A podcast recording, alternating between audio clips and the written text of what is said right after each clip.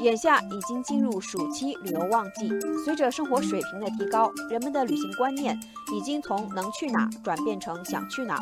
从注重看风景转变为更在意体验。由此，原本高端小众的定制旅行也逐渐受到越来越多的青睐。定制旅行迎来风口，对旅行定制师的需求也就越来越多。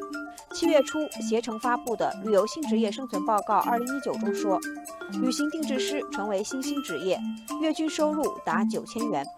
九五后定制师占比最高。对此，网友凯里的云羡慕地说：“其实收入还不是重点，带薪旅行才是最大的福利。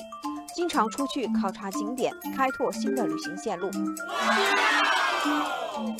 因为定制游的特点在于依据客户需求来定制行程，所以旅行定制师要根据客户的需求和喜好安排路线、酒店及用车，随时提供各类旅行建议，提醒客人行前要准备什么，甚至是接机。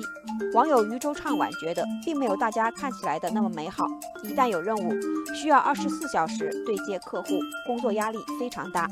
网友繁星表示同意，他说，有时候面对想法多变的客户，还会不停。的修改旅游方案。值得注意的是，目前旅行定制师属于新兴职业，不像导游岗位有成熟的国家标准、地方标准和行业标准，行业内也还没有形成明确的进入门槛。在各大旅游平台上，目前仅有携程要求定制师必须先考取初级定制师上岗证，才能服务客户；其他旅游平台的定制师则无需考取上岗证就能自由接单服务。网友芋头兵说：“旅行定制师提供的是个性化服务，基本上都是一对一的，这对定制师提出了很高的要求。目前导游的标准很难满足。”网友木棉花也认为，首先一定要有旅游方面的专业素质，其次还要有很强的沟通能力和处理问题的能力，否则很难完成客户自由旅行的要求。定制旅行是大众旅游从初级阶段向中高级阶段演化的必然要求，也是旅游业高质量发展的必然要求。